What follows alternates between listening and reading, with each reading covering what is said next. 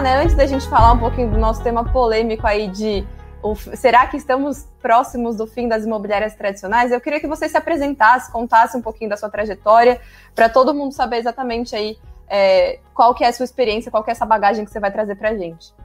Quero também agradecer a sua audiência maravilhosa que está aqui conosco, certamente vários amigos e amigas do mercado imobiliário e também de tecnologia. E quero, antes de responder sua pergunta, Thaís, parabenizar pelo trabalho de vocês. Eu, eu sou um fã, usuário, parceiro da Fix, desde o início. Adoro vocês, adoro a cultura de vocês. Edu é um grande líder e eu quero também parabenizá-los pelo recente deal que vocês, de fato, começaram o ano e começaram o ano muito bem, né, Thaís? Com bem, certeza. A missão que você me deu é, é pouco confortável, né? É a gente falar da gente mesmo, mas posso te dar um contexto. Né? Eu sou um apaixonado pelo mercado imobiliário. Ao longo dessa jornada de, de 15 anos, dedico a aprender, a testar, a errar processos, testes, métodos para melhorar a vida do corretor de imóveis, da corretora de imóveis, do dono e da dona da imobiliária.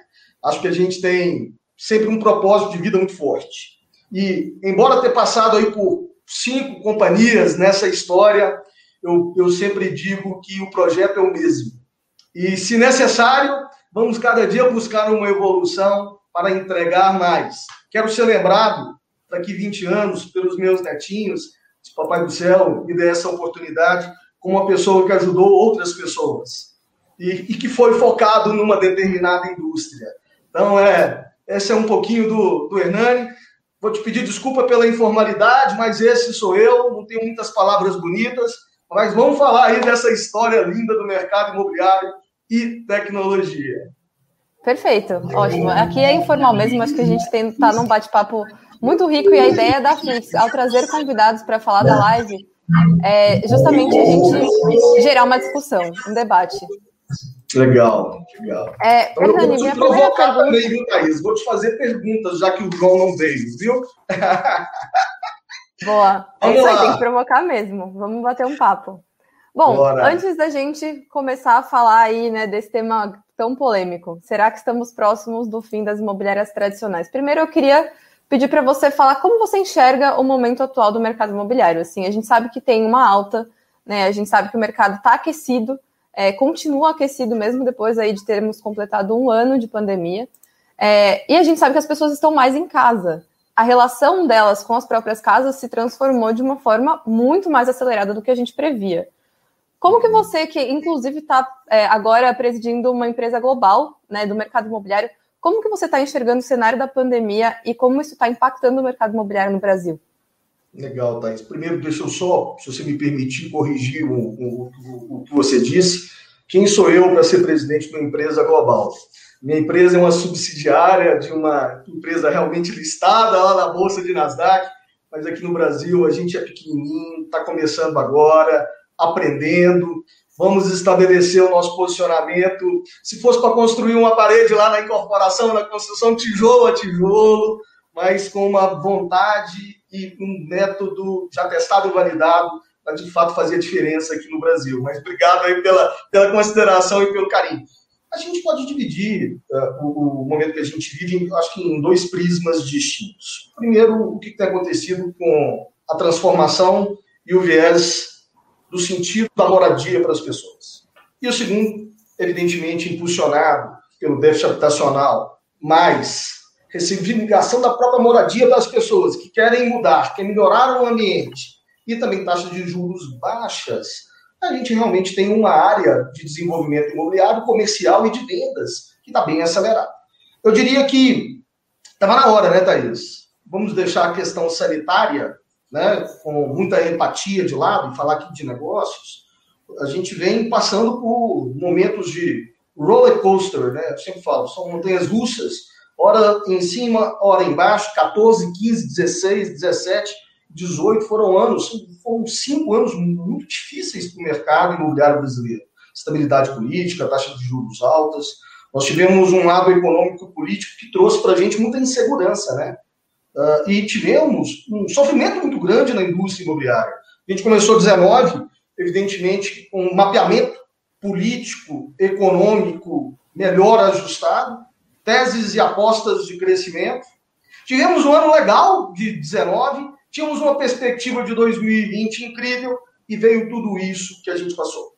Eu diria o seguinte: em momentos como estes, momentos que a gente vive hoje, extremamente positivo, a gente tem que olhar com muito cuidado. Primeiro, um, como que a gente pode extrair valor disso? E segundo, como dar continuidade depois que passar essa onda? Então, são duas provocações para a gente refletir. Extrair valor disso não é sobre ser grande, ser sobre pequeno. Extrair valor disso é como ser ágil para você ganhar uma vantagem competitiva e, obviamente, entregar valor para a sociedade e ser recompensado com isso. E o segundo ponto é quais são os processos e métodos que vão tornar a sua prestação de serviço e o seu engajamento nesse ecossistema de forma ágil. É, e qual que é a recorrência e a continuidade que vai ser dada dessas boas práticas. Então, eu diria que é um momento que a gente tem que, de fato, fazer muitas vendas, focar muito no desenvolvimento e crescimento da companhia, mas com uma preocupação de continuidade muito grande. Então, eu vejo com muita cautela o que tem acontecido hoje na indústria imobiliária brasileira. Né? As pessoas têm que, e eu falo isso no meu dia, dia nos fóruns públicos, naqueles petit comitês, a gente tem que ter calma, deixar a ansiedade de lado e pensar no curto, no médio e no longo prazo. Né? Ah, então, eu, eu, eu diria que, sim, vivemos um momento histórico e que requer cautela, prudência, calma dos dirigentes dessas companhias. Não, aí eu falo você mas como um todo, né? mercado imobiliário como um todo, de incorporadores, construtoras e, evidentemente, mercado imobiliário de intermediação. Perfeito, é isso aí. É, acho que a gente sim tem que enxergar com, com cautela. É, e até eu, como, como profissional de marketing, não posso deixar de sempre olhar o viés do consumidor. Né? Eu estou sempre olhando ali para quem está na ponta, vivendo isso na pele é, transformando a sua própria relação com a sua própria casa. Né? Um dado que é interessante que a gente viu recentemente é que a penetração no Brasil de smart homes, por exemplo, cresceu mais de 15% no ano passado. É um crescimento aceleradíssimo, pensando que é algo que é ainda muito inacessível, né? muito novo. Então, a relação das pessoas com as suas casas também mudou, e isso também traz um viés para o mercado imobiliário, para as imobiliárias, né, para todo o setor de construção civil, que a gente tem que ficar atento e que a gente não pode ficar para trás. Como que você está vendo aí um pouco dessa, dessa mudança na experiência do cliente, né, da, da, do morador e o relacionamento que ele tem com, com a sua própria casa, é, seja morando de aluguel, seja morando num imóvel próprio? O que, que você está vendo aí de tendências nesse, nesse, nessa questão? É ótimo. Você está perguntando para o cara mais cético do planeta. Engenheiro, racional, que olha para dados que estuda bastante e que questiona tudo. Eu também tenho muita calma ao analisar essas mudanças de comportamento, pensando, de novo, no médio e no longo prazo. No curto prazo, evidentemente que a evolução e o engajamento das pessoas com o consumo e a experiência através de tecnologia é inegável e é mais do mesmo que todos os fóruns falam, né, Thaís? Então eu vou deixar essa questão da experiência e do desenvolvimento engajamento das pessoas com a tecnologia, para a gente falar um pouquinho sobre, de fato, qual é o tamanho dessa transformação e qual que é a elasticidade dessa transformação. E, e a gente não tem histórico passado para poder medir, porque o que a gente está vivendo hoje é, é, de uma forma realmente muito inusitada no mundo, né? Não podemos ter benchmarking nem nos países mais maduros, tanto de tecnologia quanto da indústria imobiliária. Bem, analisando os dados comportamentais, todas as pessoas estão impactadas por fatores externos incontroláveis que estimulam ah, alguns pontos de desvio da própria conduta, né, Thales? É, todas as pessoas estão aí assoladas por emoções diferentes, tentando tratar medos, aflições e afins com algumas ações que a gente ainda vai precisar entender se elas serão consistentes ao longo prazo. De fato, é, nós vivemos um momento onde as pessoas estão questionando absolutamente tudo. Né? E o viés da moradia é muito importante. Nós estamos falando aí dentro de uma estrutura de necessidade do ser humano, vamos falar de Maslow, necessidade secundária, porque a primária é fisiológica e a segunda é, é a secundária, é a de moradia. E, e, nem sempre a necessidade e o desejo está associ, associado ao poder econômico. Lá no passado, analisando os, os dados das pesquisas, quando eu ainda era VP do Grupo Zap, a gente percebia a vontade e as buscas das pessoas logo em meados da pandemia.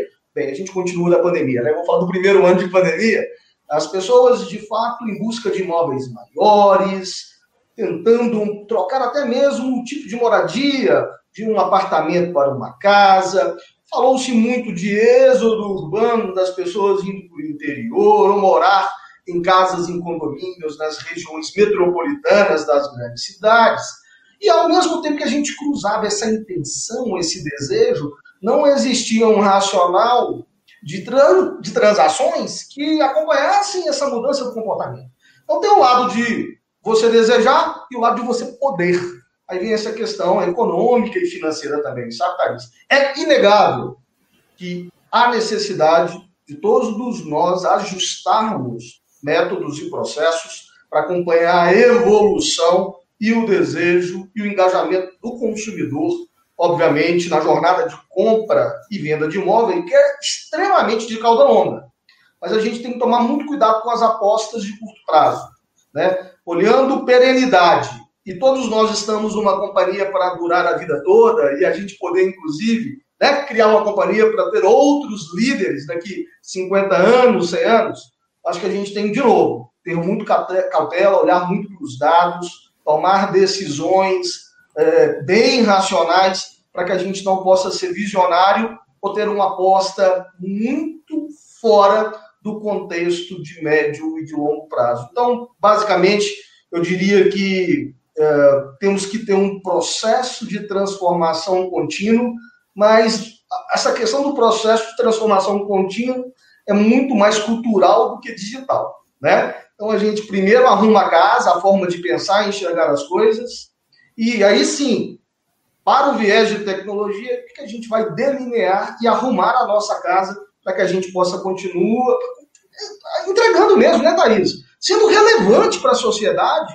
e para os consumidores. Então, é um pouquinho do que o Hernani pensa, e, e, é claro que o Hernani não pensa sozinho, é um pouco do que a gente discute também com os desenvolvedores, com os nossos PMs, aí pelo, pelos Estados Unidos, porque aqui no Brasil o nosso time é só para cuidar de corretores. Tecnologia está lá nos Estados Unidos.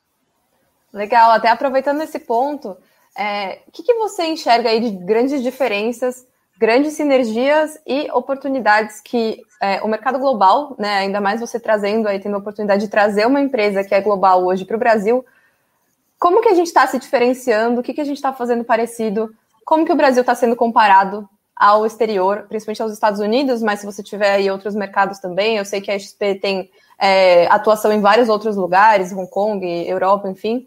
É, como que a gente está no mercado imobiliário, né? Como que a gente está no real estate no geral? É, sua pergunta é excelente, Thaís. O, o Brasil ele é gigantesco, né? Ele tem um potencial econômico e tem um déficit habitacional que nenhum outro país com a mesma dimensão né, e a população possui. Então, uh, todas as grandes companhias olham o Brasil como uma oportunidade. É claro que cada um tem o seu risk assessment, tem essa questão de qual, que eu, qual é o apetite de assumir o risco de vir para um país que tem uma complexidade tributária, e, enfim, não vou aqui trazer viés político, mas nós temos aí vários problemas para serem resolvidos nos, em todas as áreas, né? Para a gente não falar dos poderes públicos. Mas é, é desafiador vir ao Brasil como uma companhia uh, filial, desconhecendo de fato o que acontece na economia e no marco regulatório, legislação, enfim, aqui no Brasil. O Brasil ele é um dos países com maior nível de engajamento de tecnologia do mundo em todas as áreas, não só no mercado imobiliário. Então, no mundo de tecnologia, tecnologia Thaís, testar no Brasil é sempre muito bem-vindo. Né? Nós temos mais de 700 PropTechs no Brasil hoje em atividade, em ecossistemas que tem no Sul, tem no Sudeste, tem no Nordeste, tem no Centro-Oeste.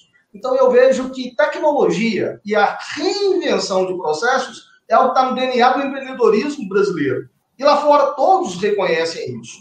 As companhias que são globais e que trabalham de forma virtual, como a minha, Thaís, tem devs em todo lugar do mundo. E a EXP já tinha devs aqui no Brasil muito antes de chegar no Brasil por uma operação própria. Olhando para o mercado imobiliário e ajustado à metodologia que o Brasil utiliza, mercados maduros como os Estados Unidos, o mercado primário, que é o mercado de lançamentos de novos, representa apenas 7,5% do volume de transações imobiliárias. Por que, que isso acontece? Você tem um, um mercado secundário muito mais pujante. Porque o mercado primário ele não constrói, na sua maioria, aí nós estamos falando, da, não dos 7,5% de, de exceção, né? mas dos 92,5%, para poder alugar. Né? É o rental will que eles estão buscando. É, é, é, a rentabilidade do investimento. Então você vende um papel. Né? Muito do que algumas companhias, lideradas por pessoas maravilhosas, estão construindo para o Brasil nesse mercado de construção para alocar. Né? O Frankel está fazendo, o Ale, mandar um abração para ele se estiver ao vivo. O Rubão lá, o Rafa hoje dirigindo a MRV com a Lugo e várias outras incorporadoras com apostas e teses de construir não para vender, mas também para alugar. Então eu vejo que o Brasil ele tem uma, uma oportunidade de exploração para intermediação que nenhum outro país tem. Né? Vamos falar da China? Né? Você, não, você só tem aposta, você não vende o imóvel. Você tem o direito de uso. Então, quem der certo no Brasil e souber adaptar, evidentemente, os processos, as, vamos chamar de fricções, ou desafios, ou anuâncias, ou pormenores da indústria imobiliária, vai ter uma vantagem competitiva muito grande. O sonho da EXP nos últimos três anos foi expandir para o Brasil. Por quê? Porque os números do Brasil já se falam, a gente não precisa dar contexto. Né? Só o déficit habitacional já faz com que qualquer companhia global olhe o Brasil de forma diferente. A questão é ter coragem de colocar dinheiro e vir de forma corporativa, porque a maioria das empresas que vem para o Brasil de intermediação imobiliária, Thaís, vem através de modelos de franchising, que são incríveis. Aliás, uma das minhas especialidades. Eu sou apaixonado.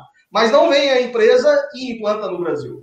Ela escolhe empresários brasileiros que compram o direito de trazer o processo para o nosso país. Né? Então, hoje eu tenho a felicidade de liderar uma companhia com 100% das ações do Estado e de americanos. É uma companhia própria. E isso realmente faz a diferença. Mas a gente não apenas aprende, a gente também ensina, Thaís. Uh, o Brasil é um país extremamente continental, cada estado ele é quase um país, né? quase uma Europa isso aqui, né? Cultura diferente, forma diferente de enxergar as coisas, necessidades, IDHs, PIBs, muito, muito regionalizado, muito localizado. E eles não têm essa experiência lá fora de enxergar as coisas com, tanta, com tantos pormenores. Então, no dia a dia é uma troca. Né? Eu não tenho um complexo tupiniquim. O Brasil é um país de oportunidades que, eu vou te dizer, é o país com o maior nível de oportunidade que eu conheço. Por isso que a EXP escolheu o país para estar aqui. Agora, tem que saber lidar, né? tem que saber como cuidar desses interesses de forma uh, responsável e segura. Perfeito. É isso aí, a gente está realmente enxergando um momento que as oportunidades estão se transformando, né? E elas estão se ampliando para quem consegue aproveitá-las. É, e aproveitando esse gancho também, né? Você falou um pouco dos corretores. A gente sabe que essa pergunta de será que o corretor vai acabar já é meio assunto velho né? Mas vamos falar um pouquinho do tema que a gente veio para falar hoje. Será que as imobiliárias tradicionais vão acabar nesse cenário? Né? O que, que você enxerga para um modelo tradicional do mercado brasileiro que a gente sabe que é pulverizado, é, a gente sabe que tem diferenças culturais gigantescas. E aí, será que é o fim dessas imobiliárias tradicionais ou como elas podem se transformar nesse processo? Legal. Eu, é claro que isso é uma metáfora, um, é, essa pergunta, você bem contextualizou, né? cansei de subir em palcos aí pelo Brasil e até fora as pessoas isso não é coisa do brasileiro, sempre questionando se era o fim do corretor de imóveis e afins. E agora começou essa historinha aí do fim das imobiliárias. E eu olho isso, evidentemente, com muito respeito, com muita responsabilidade, muita empatia. Uh, eu acho que o que as pessoas querem dizer é o seguinte: como que as empresas atuais, de todos os setores, inclusive imobiliárias, devem fazer ou devem olhar para continuarem relevantes na indústria. Eu acho que esse, esse é o ponto. É, falar do, do, do, negócio imobiliário, a instituição companhia da imobiliária, é uma questão muito complexa, porque você tem imobiliárias pequenininhas, de uma portinha, um corretor, e você tem enormes imobiliárias bem estruturadas, com governança corporativa, com processos e métodos de transformação digitais implementados. Então, eu queria deixar de lado que o problema não está na imobiliária, está no líder, está no gestor, está na forma do que aquele que é responsável pela companhia toma decisão para continuar relevante.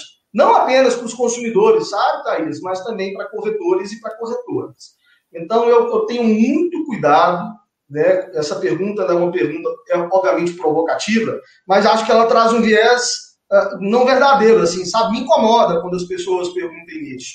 Eu sou um apaixonado pela transação imobiliária, pela intermediação, e nós teremos, e sempre teremos, evidentemente, um modelo adequado para o momento. Eu diria que hoje o modelo adequado para o momento que nós vivemos é um modelo associado a transformação digital barra cultural.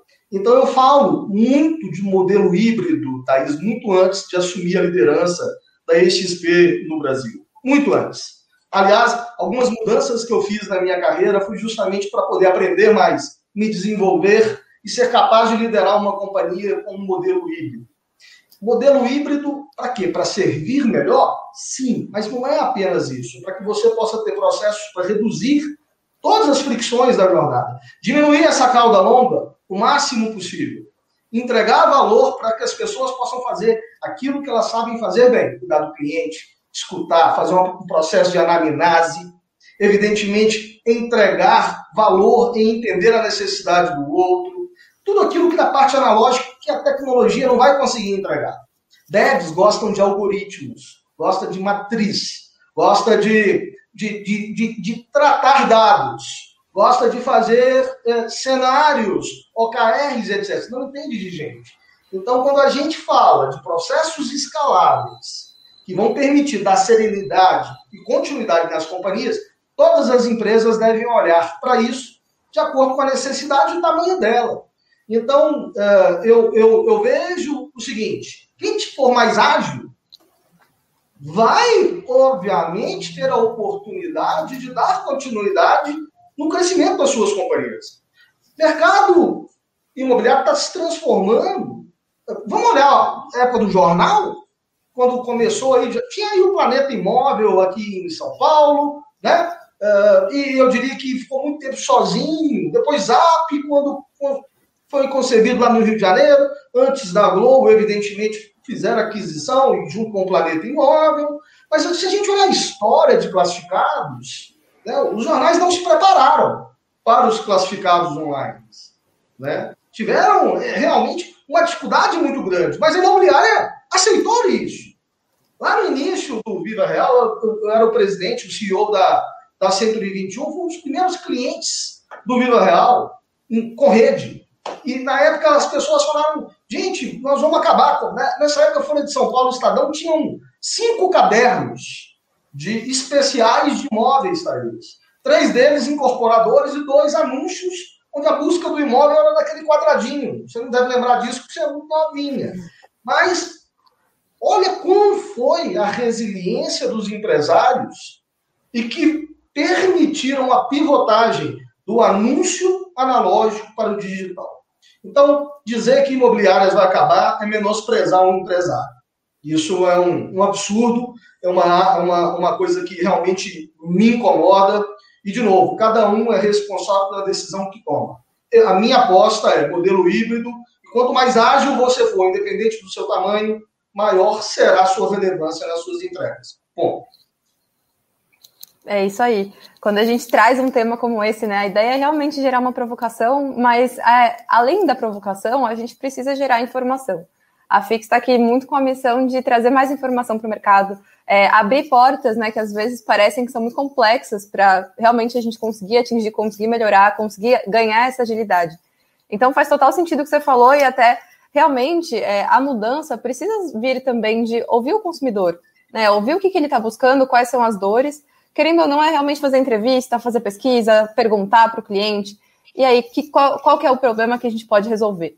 Então, acho que a gente está é, 100% tá é, em linha com essa sua visão. E aí eu queria que você listasse, assim, né? Pensando no, no mercado é, no mercado internacional. O que, que as imobiliárias lá, o que, que o mercado de lá está fazendo que o Brasil poderia é, assumir que são boas práticas, né? São questões que a gente pode aproveitar, a gente pode gerar de, de recomendações aí para quem está nos assistindo. Thaís, é, a gente não pode ter esse tipo de comparação, pelo menos na minha, na minha visão, que não é nenhuma verdade, é só minha visão, tá? Eu tomaria um pouco de cuidado em dizer que algumas coisas a gente deve copiar, aprender e colar. Né?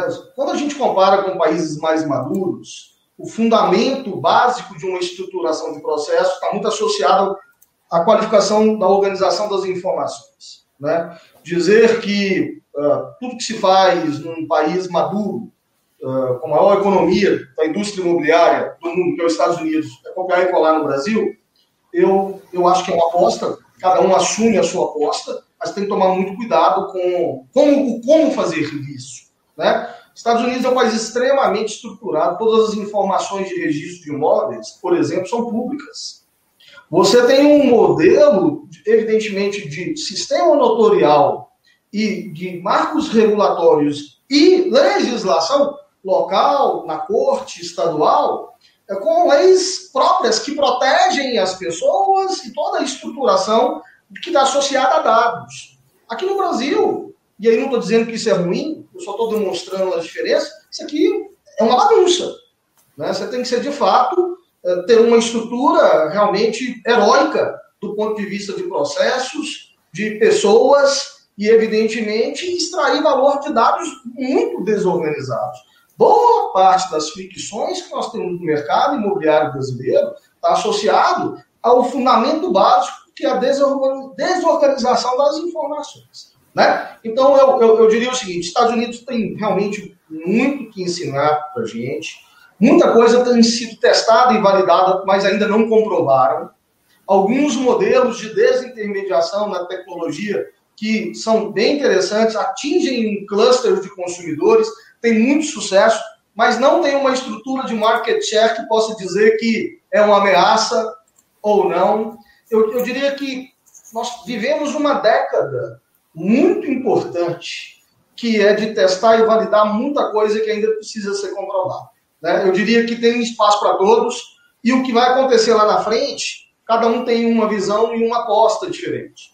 O que eu acho que a gente tem que aprender um pouco com os americanos, e aí trazendo um pouco o Brasil, é ter a resiliência de dizer que aqui não vai dar certo de ter a resiliência de que aqui é diferente, de ter a resiliência de dizer que está certo lá por alguma razão e aqui é, não é possível de ser implementado ou executado.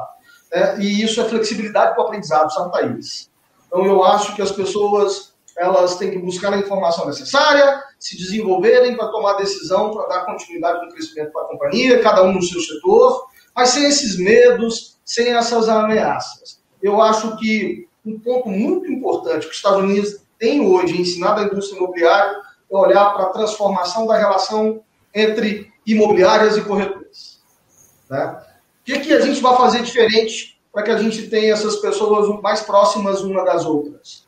Como trazer equidade nessa relação entre contribuição e compensação?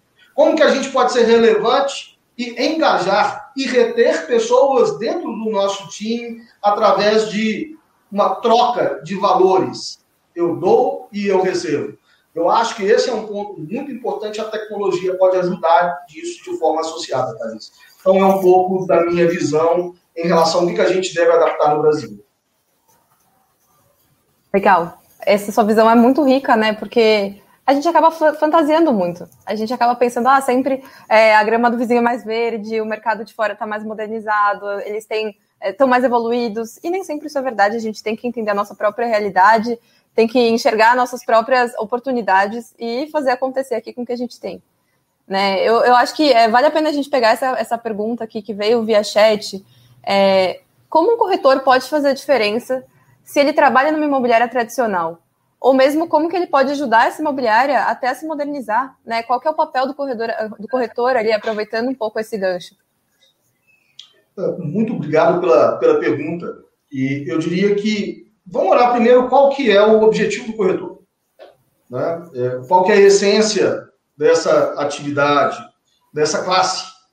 É, o corretor, e aí, novamente, a minha visão não é nenhuma verdade, Thaís, ele é um empreendedor. Ele, ele por razões inerentes ao fórum e essa discussão de hoje, tomou a decisão de prestar esse serviço, estudou, foi lá, tirou uma licença, se tornou apto a exercer uma profissão e ele tem um negócio em sociedade com o dono de uma imobiliária, independente do tamanho dela. O que ele necessita para poder fazer as entregas e ser feliz na sua atividade são ferramentas, um veículo para que ele possa entregar valor, sobretudo a clientes vendedores e, num segundo ponto, aí falando um pouco de mercado secundário, ao cliente comprador. Ah, eu acho que a estrutura básica de uma relação é confiança. Eu acho que o ambiente que você se encontra, se for seguro, a relação ela foi estabelecida com ética, com transparência e com deveres e obrigações entre dar e receber bem estabelecido, e adicionalmente a isso, você tenha acesso a informações para que, de fato, você possa trocar boa parte dos problemas causados por processos analógicos em processos ágeis de tecnologia, você vai se dar bem em qualquer ecossistema. Não é que a imobiliária digital significa que você vai ser uma pessoa melhor. Você pode ser uma pessoa com acesso a ferramentas melhores. O seu resultado, o resultado corretor, depende dele. Então tem muito romance nas teses e nas apostas, sabe? Evidentemente que o excelente profissional, em qualquer contexto, ele vai ter as entregas. Ele pode entregar mais num contexto do que o outro? Sim, mas se ele utilizar. Você pode entregar as melhores ferramentas do planeta para um empreendedor, um corretor de imóveis. Se ele não aplicar, ele não vai ter resultado, sabe, Thaís? Então as pessoas têm que tomar muito cuidado. Eu não acho que a palavra tradicional nem o digital vai melhorar a vida de ninguém. São é como que você vai dirigir a sua vida. Qual que é o veículo e como você quer dirigir esse veículo para você prosperar e continuar tendo crescimento na sua atividade. Esse é um pouquinho da minha visão, viu, Thaís? Legal. Apareceu mais uma pergunta aqui do público também, que eu acho que é, é um bom gancho para a gente falar com relação a isso, porque uh, quando a gente fala sobre a experiência de comprar ou alugar um imóvel, a gente tem que entender que tem uma pessoa ali atrás que tem um sonho. Né? A gente tem uma pessoa que vai ter dores. Eu, inclusive, estava ontem conversando com alguns colegas que duas das pessoas que eu estava conversando estão se mudando. E falaram: Poxa, você que trabalha com mercado imobiliário, faz um e-book, um curso, porque eu não sei por onde começar. Né? É muito difícil eu procurar essas informações. Todo, todo o movimento que uma pessoa tem que fazer para buscar um novo imóvel, né? para poder, é, enfim, se mudar, alugar um imóvel, tem muitas informações, muitas dúvidas. O papel do corretor é essencial nesse processo né? Não só usar ferramentas digitais, mas também ser ali uma pessoa que vai estar do lado do cliente para tirar dúvidas, para auxiliar. E quando você presta um bom serviço, um bom atendimento, é isso que vai fazer diferença no final. Né? Na nossa visão aqui, é, é, realmente a experiência que você promover. Muitas vezes é uma, experi uma experiência que surpreende, porque as pessoas, quando você pensa, poxa, é, né, vou me mudar, vou ter dor de cabeça, vou fazer um serviço, vou ter dor de cabeça. Quando você não dá dor de cabeça, quando você resolve, a pessoa realmente valoriza. E aí, aproveitando então essa questão dos, dos serviços especificamente, né? Que tipo de ofertas de serviço, agora não mais pensando no corretor, mas no geral, você acredita que é, podem ser diferenciais competitivos para uma imobiliária tradicional se modernizar e oferecer uma, uma melhor experiência, ainda mais no cenário de pandemia? Thaís, você bem contextualizou que as pessoas querem no final do dia, seja no imóvel, em qualquer outro produto ou serviço, o problema é a necessidade resolvida, ponto. Né? Então, quando você, de fato, quer se posicionar num determinado mercado, no mercado imobiliário que a gente está conversando, com vantagens competitivas perante a concorrência, que eu acho que isso é um pouquinho que você quer extrair, é, você tem que, de fato, atender em 360 graus a necessidade daquele problema para a solução. Muita gente acha que isso é apenas tecnologia. Eu diria que é tecnologia, sim. Mas vamos deixar de lado? Vem uma coisa, muito importante, que é, de fato, entender a necessidade do ser humano. Né? Muito associado à experiência que você disse bem, contextualizou bem. E o segundo ponto é, quais são os processos analógicos dentro dessa jornada que você vai entregar bem? Porque se for só digital, você não consegue entregar. Sobretudo na compra de um imóvel no mercado secundário. Você pode comprar digitalmente no mercado primário, um lançamento imobiliário, mas um imóvel pronto, você quer lá sentir o cheiro do imóvel, né, Thaís? Você quer ver a vista, você quer ver a posição do sol, você quer andar no elevador, você quer ver, você quer ter uma experiência ainda dentro da pandemia, né? Tem aí vários caminhos que hoje que a ferramenta de tecnologia tem ajudado as pessoas terem isso de forma prévia. Mas eu, eu, eu diria que há uma, duas semanas eu estava batendo um papo com o VP do Mercado Livre e ele disse uma coisa muito interessante. Hernani, a gente tem que tomar cuidado com o que a gente acha que o consumidor quer. Né? É, o marketplace nosso, eu não acredito que seja a melhor uh, uh, experiência dos usuários com engines tecnológicos. Meu grande valor, o que as pessoas querem hoje, pelo menos as minhas pesquisas apontam, é que eu resolvo o problema financeiro na hora e entrego rápido. E a entrega não tem um algoritmo. Logística e estoque é um monte de gente trabalhando de forma analógica. E cuidando do interesse, da cultura e dos entregáveis da empresa de fazer aquela mercadoria, aquele produto ou serviço chegar naquele momento que, evidentemente, o consumidor deseja. Então, eu acho que o primeiro ponto é a gente parar de ser profeta e virar historiador, ter dados, sabe? E fazer dessa estrutura de dados processos. Hoje, o consumidor chega para comprar um imóvel, às vezes, sabendo muito mais do imóvel do que o próprio profissional, Thaís. E está tudo certo. A questão é o que, que ele não sabe que você precisa trazer contexto. É um amparo legal? É um amparo jurídico? É um amparo da visão de vetores de crescimento, evidentemente, ou de decrescimento naquela zona do ponto de vista de desenvolvimento imobiliário? Você tem que ter uma proposta de valor para entregar. Né? E serviço é segurança, é confiança, é olho no olho. Então eu diria, Thaís, para fechar e já te responder, nós precisamos hoje de processos ágeis e, e de uma educação sendo entregue de forma diferente. A educação no modelo antigo, de videozinho, né? E, e daquele, daquela estrutura de palco, é legal, ela é bacana, melhor do que não ter, Thaís. Mas ela atinge um cluster muito pequeno de pessoas que identificam com esse modelo. As pessoas hoje elas querem estar lá no Instagram ou qualquer outro canal escutando as pessoas ao vivo, dando dicas que elas possam praticar e colocar em prática no outro dia. De forma simples, com simplicidade. Então eu diria que hoje é essencial as pessoas estarem embarcadas numa educação moderna, num viés de aprendizado moderno, utilizar os dados, associar os processos analógicos, muito carinho, muita sensibilidade, muito profissionalismo, muita ética, e, evidentemente, processos ágeis daquilo que a gente consegue automatizar. Então, é um pouco da minha visão. Eu adorei a conversa com o Mercado Livre. Mercado Livre, hoje, o crescimento dele, eles comemoram muito mais pela área logística do que o próprio marketplace online ou do próprio mercado pago, que é a parte financeira. O grande diferencial competitivo que ele tem hoje é analógico. É o cara do caminhão, que chega, é o cara do carro da entrega, que para, para na porta do seu prédio e te entrega a mercadoria no horário que ele pactuou e assumiu o compromisso com você, consumidor. Então, gente, a gente tem que pensar direitinho, né? Ter menos medo, né? parar de olhar muito para fora, olhar para dentro e fazer o que, que eu posso fazer para dar continuidade na melhoria das coisas que eu já ofereço hoje e ganhar vantagem competitiva com os outros. Então, é mais ou menos o que eu penso, Thaís. É isso, e quando a gente pensa até, bom, falando um pouco do que a Fix oferece, é, é realmente resolver parte desse processo. Né? A gente sabe que tem muitas dores no processo da, da, da de você se mudar, né? de, um, de um, uma pessoa se mudar.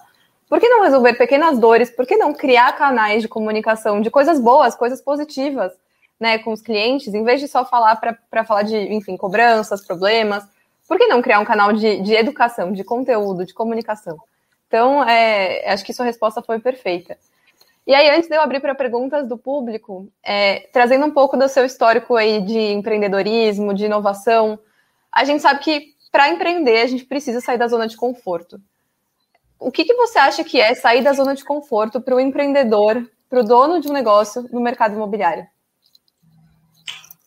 eu acho que um empreendedor de verdade, ele nunca está na zona de conforto. Ele está sempre questionando alguma coisa que ele faz hoje, porque ele tem muito medo disso poder provocar um desajuste de um novo método para poder continuar crescendo. Né? O que eu acho, e aí eu vou te responder de uma forma diferente, é que as pessoas têm que parar de olhar e tentarem fazer defesas daquilo que elas fazem repetitivamente há 10 anos e achar que isso é que está certo. Muita gente está olhando para trás, olhando a mesma coisa que fazia em 2012, que está dando certo e achando que isso vai dar certo a vida toda. Aí, é, isso me preocupa muito e eu provoco muito as pessoas no dia a dia e outros empreendedores. A gente tem que tomar um pouco de cuidado com isso. Eu, eu vou te dizer que eu faço muito pouco de relevante que eu fazia em 2012, agora em 2021. De relevante. De coisas básicas, muita coisa parecida. Mas as coisas que têm impulsionado as empresas que eu lidero, ou que eu ajudo a liderar, ao longo da minha carreira, está muito associado a aprendizados novos, a pesquisas, a, a estudos, a, a, a tentar medir a tendência e arriscar. Porque quando você mede tendência, cria, evidentemente, uma visão, de um, até de um produto de tecnologia, tudo que você tem é uma visão de que aquilo ali vai solucionar o problema. Mas a gente está sempre provocando, querendo reinventar processos. E eu vejo muita gente dizendo e fazendo a mesma coisa que fazia dois anos atrás, cinco anos atrás, dez anos atrás. E todas essas pessoas, eu, com muito amor, com muito carinho, com muito cuidado, porque se eu gosto, eu tenho que dizer a verdade, não bater nas costas, eu falo, toma cuidado, recicle, questione o que você está fazendo hoje. Toma a medida do seu risco. Porque não é sobre zona de conforto apenas, é sobre perpetuidade do seu propósito, Thaís. Ninguém monta uma empresa para falhar.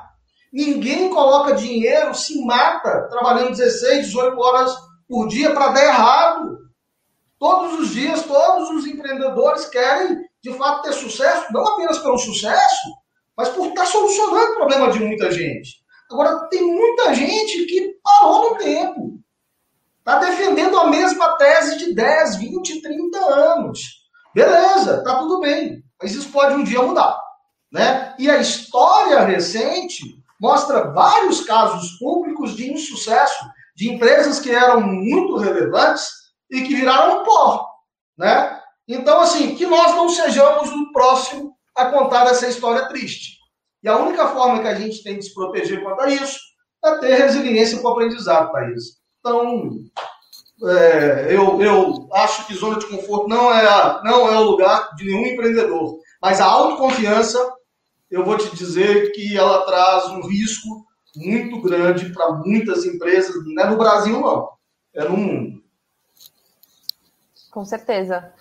E aí, bom, a gente sabe que a gente precisa, né, como empreendedores aqui, sair da zona de conforto, mas qual é a dica que você dá para as pessoas darem o primeiro passo, né? A gente fala muito de transformação digital, digitalização, modernização de processos, mas tudo isso parece um pouco intangível. Qual é o primeiro passo? Escolha um novo ídolo na sua vida. Seja fã de alguém que conversa com você, que tem que fit com a sua cultura, que fala coisas que fazem sentido para vocês. De novo, hoje a educação mudou, a metodologia não é mais videozinho, não é mais apostilas para a gente estudar. Isso também é importante, a teoria. Mas o que as pessoas querem hoje, o ser humano hoje está muito ansioso. Ele quer para ontem, ele quer aplicar amanhã. E o que você precisa para dar o primeiro passo é escolher alguém que você tem vontade de seguir. Estabelecer um canal de informação. Gente, hoje você fala com quem você quiser no mundo. Né? Hoje as mídias sociais nos permitem conectar. Uh, hoje é possível vocês não falar inglês e conectar com um americano, porque as plataformas já fazem tradução para você. Você não tem nem desculpa mais que eu não falo inglês e eu não vou me conectar, eu sou um pobre coitado, que meu pai é culpado que eu não me deu condições de fazer inglês. Ponto, coitado do pai e da mãe é culpado. Então, o que está faltando é atitude para dar o primeiro passo. E o primeiro passo é procurar alguém que se admire, que você se espelhe, que de fato tem essa conexão de alma e de maneira de pensar. E, e, essa pessoa tem que ser bem sucedida, né? Pelo amor de Deus. uma pessoa que de fato vai fazer diferença na sua vida. As pessoas têm que mudar o pensamento. As pessoas elas têm que começar a pensar grande, em escala para tudo. E não é só escala de entregáveis, é escala de fazer coisas boas, escala de ser ético, de pensar em dividir para multiplicar, escala de generosidade, escala de coisas que fazem um mundo melhor. Sabe, Thaís? Então, é, eu, eu diria que, poxa, nós vivemos novamente uma era onde a gente tem olhar para trás e pensar nas pessoas. E uma pessoa pode fazer a diferença nesse cidadão ou nessa cidadã que está na zona de conforto. É o que é mais legal, esse é o nosso papel aqui, né? Abrindo essa conversa, trazendo você para conversar com o nosso público, é criar essa, essa inspiração. Acho que é exatamente essa dica a gente está viabilizando aqui para todo mundo. Ouvir profissionais que são muito bem sucedidos no setor para realmente dar dicas, né? Abrir um pouco nossos olhos é, para a gente sempre evoluir. É isso que qualquer empreendedor, qualquer negócio busca. Hernani, primeiro eu queria te agradecer muito pela conversa. A gente tem algumas perguntas no chat. É, vamos ver aqui qual vai ser a primeira pergunta que o pessoal mandou para você responder. Parece que tem uma do André Chaves aqui, vamos ver. O que Legal. você acha sobre os novos modelos de corretagem na compra e venda de imóveis, é, onde a corretagem não seja só um percentual do valor da venda? Poxa, que pergunta provocativa. O que você acha sobre novos modelos de corretagem na compra e venda de imóveis, onde a corretagem não seja um percentual do valor da venda? Bem, nós temos modelos lá fora e que ainda não, na minha opinião, validaram absolutamente nada, que tem uh, permitido uma entrega de valor bem restrita aos consumidores, que ao invés de comprar, de, de, de serem remunerados, modelos de monetização serem um delta, né, um percentual sobre o valor, evidentemente, da operação, é um valor fixo. Um, eu não acredito que redução de preço entrega valor ou melhora, evidentemente, uh, um ecossistema. Eu não acho que esse é o problema do mercado imobiliário.